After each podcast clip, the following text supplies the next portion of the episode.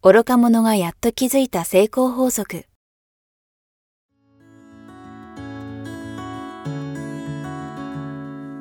学校に行けない子供たちから、オリンピック選手をはじめとするアスリート、企業経営者、マネージャー、新入社員、メンタルサポーターとして20年間にわたり、講演、研修を行ってきた成田義則が、今と未来を変える人生哲学の話をお届けします。視聴者リスナーからの人生相談にもお答えします。サッカーやっててはい。強みは何だった？うーん。こういろんな壁ぶつかった時にもいろんなタイプのサッカーの人がいたりとか、プロに入って特に思ったんですけどやっぱ上手い人には上手いなりのものがあるっていうか、うん。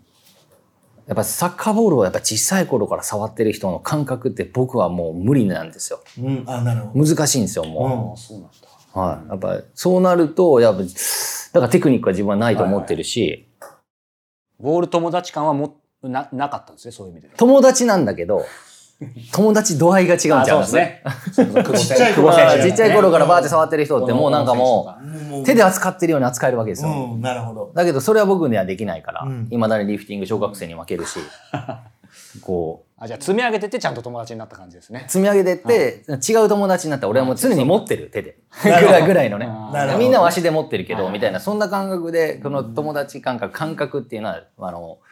叶わないなって思ったんで、じゃあ何って言ったら僕はもう体ですよね。なるほど。体の使い方、そうですやっていね。ろんな運動をやって、はい。その体のね運動神経だったりはい。体の使い方、使い方っていうのは分かったので、まあそこでサッカーは接触プレーでもあるんで、うん。その接触の時の体の使い方とか、あーぶつかった時の体のお当て方、うん。まあ、逃げ方も含めてあと空中のバランス感覚とか、あなるほど、はい、もうそれは体操でバランス感覚は養えてたので、そっはいかそある意味こにサッカーの中でも、ね。はそこがあの福西さんのアドバンテい、ージ。僕は一番それかなと思ってたのでちょっと体を使うプレイヤーになろうっていうか、はい。じゃあちっちゃい頃からいろんな運動をするってやっぱりすごい大事なんだね。僕は大事だと思ってます。生かされる。それはうん。どっちに、どこの道しかり、はい、感覚はあると思います。なるほど。はあとどうでしょうやっぱりねこうこれはビジネスの世界でもどこでも言いますけど環境が人を作るっていう言葉あるじゃないですか。うん。でやっぱり今日個人的にも伺いたいなと思ってたのはあのまあサッカー好きな方であればもうすぐ分かると思いますけどあの、まあ、成田さん逆に近すぎて意外とそういう話してないかもしれないですけど、もう本当にあの福西さん自身がすごいのもそうなんですけどその当時のねねジュビロ磐田って、うんまあ歴代のこの30年近い J リーグの中でもやっぱりあの福西さんがバリバリやってた文雅とか中山さんとか高原さん選手とかあの99年とかねはまあナンバーワンに入るようなチームなんですよ。い。よく知ってるんですよね。サッカー大好きいやいや、もちろんもちろん、もう細かくして 今日ね、あんまりね、マニアックに寄りすぎないの。二人だけだったらね、ここだったらもっと入りたいんですけど。いや、で、えー、ちょっと動揺しましたけど、いや、そこにね、やっぱり最初、僕も福西さんの本とかも読んでますけど、はい。あの、誤解をそれば、結構ね、つまり、えー入ってからもそそ最初全然ね、もう、あの僕そのジュビロに入っちゃってるわけですから、もうダメだと思ってますよ。最高峰に入って普通であればそこで当然消えていく人もいる中で、うん。うん。まあいろいろもちろん努力もされたんでしょうけどいろんな転機があって、えーその黄金チームに入ってはみたいな。つまり入ったこともすごいんですけどやっぱり入ってからそこで爆発的に伸びたとかつまりさっきの環境が人を作るっていうキーワードとご自身の今のそのジュビロ、まあ、入って伸びていったとかを何かもし今感じることとかあれば聞きたいなと思ったんですよね。い。僕かなりあると思ってます。このタイミングとか運とかさっきのね、人との出会いで J リーガーになれましたって言っても、僕このチームだから、ジビロ磐田だからこうなれましたね。環境ね。もう環境。なるほど。まあ入った時に、うわーってもうカルチャーショックの度合いがひどかった。カルチャーショック以上のなんか言葉ねえかなっていうぐらい。そう。もう、もう衝撃でしたけど。うん。やっぱその中でじゃあ自分がやっていく。もうもちろんそのトップトップとは一緒に練習できないんですよ。この2軍ってサテライトって言われてる2軍でさえもそんな感覚で、そこで僕試合も出れなかったですし。だけど、やっぱサッカーの、え当時、えっと、オフト監督が、はい。えーだったんですけど、サッカーのそのトライアングルとか、アイコンタクトとか、スモールフィーフィールド、ね、ディスタンス、角度、距離、なんとかって、こう、すごい、こう、サッカーに関する、こう、事柄っていうか大事なことをずっと教えてもらって、あ、サッカーってこんなに奥深いんだっていうところから入ってるんで、うん。もう、うん、吸収しかなかったっていうか、もう取り入れることしかなかったっていうのもあって、で自分がこう、いろんな、うんことを知るきっかけになったっていうのは大きかったんですね。で、サッカー奥深さを知って、あ、じゃあこうしたらいいんだとかっていうのをこう考えられるようになった。まあその当時は何もできないですよ。そんないろんなこと言われたって。だけど、あこういう考えがあって、こういうことをしていったらこういうことにもつながるんだっていうのも自分の中でこう蓄積されていって、はいまあサッカーにまあ表現できるようになっていったっていうのもあるんで、こうあ、サッカーのを鍛えるベースになったっていうのが、まあその環境だったんですよね。まあそこからじゃあ自分はテクニックでは無理だから、じゃあどうやってって体を使いましょうっていう、プラス、それサッカーですよね。サッカー、頭でどうやって、えー上回らなきゃいけないかとかっていうのは考えるようになりましたね。はい。なのでやっぱ環境って大きかったし、逆にその環境しか僕にはなかったから、うん。なるほど。そういう意味での迷いはなかったみたいな。思いはなかったですね。一チームだけ練習生には行ったんですけど、あ、そうなんですかはい。だけど、他の J のはい、いらないっていうか、もうそこでは即戦力が欲しいって言われてて、はいはい。はい、行かなかった、行けなかったって、もう結局は岩田しかなかったので、なるほど。はい、僕は岩田にプロになるかならないかっていう選択でした。はい。やだからそう今伺ってやっぱりねその逆に成田さんにもちょっと伺いたいですけどやっぱりその仕事でもやっぱり本当に特に若い頃まあゼロの時ほど吸収しやすいかもしれない。やっぱり誰と一緒にいるかとかまあ選べる範囲選べない範囲あると思いますけど、誰と過ごすかって大事ですよね。いや、すごい大事ですね。うんうん。あの、本当にもう影響、環境がすごい大きな影響を受けますんでね。うん。まあそれはサッカーのところであり、成田さんにサッカーを教わったことはないですけど、ね、違うこうメンタルなこととか、そういうところはね、彩香さんのこう喋りのところとかね、こう聞いたりとかしたり、こうできるわけじゃないですか。そういうところは非常に重要なところだと思います。あのー福西さんが入って、すごいギャップを感じて、はで、そこでね、選択じゃないですか。い。はもうそれでもう打ちひしがれて、はいもう落ち込んじゃう人もいれば、い。はい。その時に何を選んだんですか？めちゃくちゃ大きなギャップだったんですよね。なプロになるっていう時点で、うんえーもう今までせっかくやってきて、んまあ道がなかったところができたんで、もうい行こうっていうか、なろうって言って、なるのも不安だったんですよ、ちょっとこう言う,、はい言うと。もう7割ぐらい不安でしたよ。ああ、そう。行ったところですぐに1、2年、3年でアウトになる可能性が高いわけでしょ、まあ、実際のデータ的にはそうですけどね。ねね。そしたらもう3年間、うん終わってどうすんのみたいな。うんうん。また大学行くのか社会人になるのかなんか分かんないわけですよね。やっぱそこに行くっていう不安はすごい大きくて。そうなんだ。まあ田舎者だから余計にね。いやいやいや。もう、あの新幹線の中はもう本当に そんな時代あったんですね。長かった。こう愛媛から電車乗って、青年か、少年生ね。岡山で新幹線乗り換えてって、もう長いわけですよ。で、自分の知らない世界に行って不安でしかないっていうのはもうすごい、今だから笑い話で言えますけど、で、そこで行ってから、やっぱそれでカルチャーショックを受けて、受けて。やっぱもう自分がせっかくやってきたんで、もうそこはチャレンジしようというか、ん。やるべきことをやっていこうっていうのがやっぱ大前提で、えー選びました。なので、もうやめようっていう選択はなかったし、やれることやろうっていうことで、まあ、筋トレを多く始めたりとか、はい、ちょっとプロのこの環境っていうのに自分を慣らしていくっていうか、そういう時間作ったりとか。はそれができたマインドってどこかな？自分のことを、えー信じる力？い、でもやっぱり一番最初じゃないですか。うんサッカー、初心忘れべからずってよく言いますけど、はいはい僕はその気持ちっていうのは大事だと思います。はい。もうこれはもう勉強してる YouTube ですから、皆さんね、もう勉強してもらいながら、まあその初心っていうのはな何なのって言えばサッカー好きだとか、うん。えーサッカーを自分が好きで、好きで選んで選ん楽しくて選んできたっていうのもあって。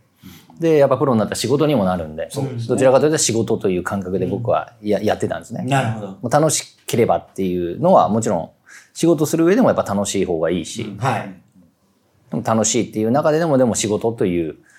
いうことで僕の、僕の感覚で仕事っていうことでやってたんですが、本当に好きなことが仕事になれば。ななったから最高最高ですよねでしたよね。ただその分プレッシャーなり不安もたくさんある中ででも、やっぱそういう環境っていうのは素晴らしいことですし、まあ自分がやってきたこと、その今までやってきたことが、まあ生きた形にはなるわけですよね。なのでやっぱりその初心どういう思いでサッカー始めたとか、まあ自分がどうやってここまで来たかっていう考えた時に、その大きな壁にぶつかった時に、まあやってみようっていうか、やり続けようっていうのが、やっぱありましたね。例えばその時に憧れの選手がいて、その人を超え、超えてやろうと思ったのか、それとも自分の持ってる力を最大限伸ばしてやろうと思ったのか、どっち？後者ですね。なるほど。はい。僕、いまだになんか誰か目標にってないんで。ない。やっぱりその、お僕はどちらかというと何も知らなかった。サッカー、さっきのね、オフトのそうもそうです。サッカーもあんまり知らなかったんで、どう、どれがいいとか、なんかね、そんな感覚じゃなくて、何でもいいから自分に取り入れなきゃっていうので、この人の良さなんだろうなとか、この人の良さってなんだろうなとか、あ、この人の良さあるけど、ちょっと俺にはできないなとか、そういうのがすごく繰り返してやってきたんで。あ、じゃあいろんな人のすごいところのはい一部一部をはい一個一個取り入れながら、はいであこ、これは無理だこれ無理ってありましたよ。うんあなるほどずっと走れって絶対無理だった。絶対って言い方失礼かもしれないですけど、できん無理やった。なんか今のお話伺っててそのやっぱりこだわるっていうキーワードで話を伺いたくてそのまあその余地がなかったのかもしれないですけどそのポジションもね、はい。あの岩田入ってからコンバートされて、まあまさにボランチのだ第一人者ですけどボランチっていうところがあってまあそれもね人によってはね、あのこだわって、はいはいやっぱりフォアゾで勝負したいみたいな人もいたりもあると思うし、はな、なんて言うんでしょうね、今の後、多分、成田さんがし質問した時に、なんかベンチマークとする人がいたのかいないのかって言ったら、僕、すみません、後出しで恐縮ですけど、絶対その後者の方でおっしゃると思ったんですよ。うん。つまり絶対この人じゃなきゃいけないとか、うん。いわゆる、なんか、すごく、福西さんの中で、僕個人的にはやっぱ柔軟性というか、はい。い、い意味でのこだわらない部分と、はい。ここだけは絶対譲れないこだわる部分みたいな、はい。なんかそれは結構きっちりちゃんと自分で明確になってるのかなと思ったんですけど、ちょっと抽象的な質問で恐縮ですけど。うん。でも今はそれをね、社会人になってから、うん。まあ、強く思うようになったっていうのもあります。これはいろんな方々とね、これで出会うことが多くなったりとか、やっぱスポーツ界はスポーツ界の、本当にやっぱスポーツ界だからこそ、あ、みんなプロになったんだっていう考えなので、やっぱこだわり強かったりとか、はそのこだわりに負けな負けてしまうとポジションを失ったりとか、もちろんこれいろいろある中で、でもやっぱサッカー界だったんですけど、ぱいろんな方たちと出会うことで、いろんな考えがあったりとか、サッカー以外のこととか、もうビジネスも含めてね、まあいろんな人たちと話すことで、まあ自分が、ああ、なるほど。こだわりは強いけど、このこだわりがある分、チャレンジできなかったりとか、っていうのを感じたりとか、はい。なんかこう、そこをなんかいろいろ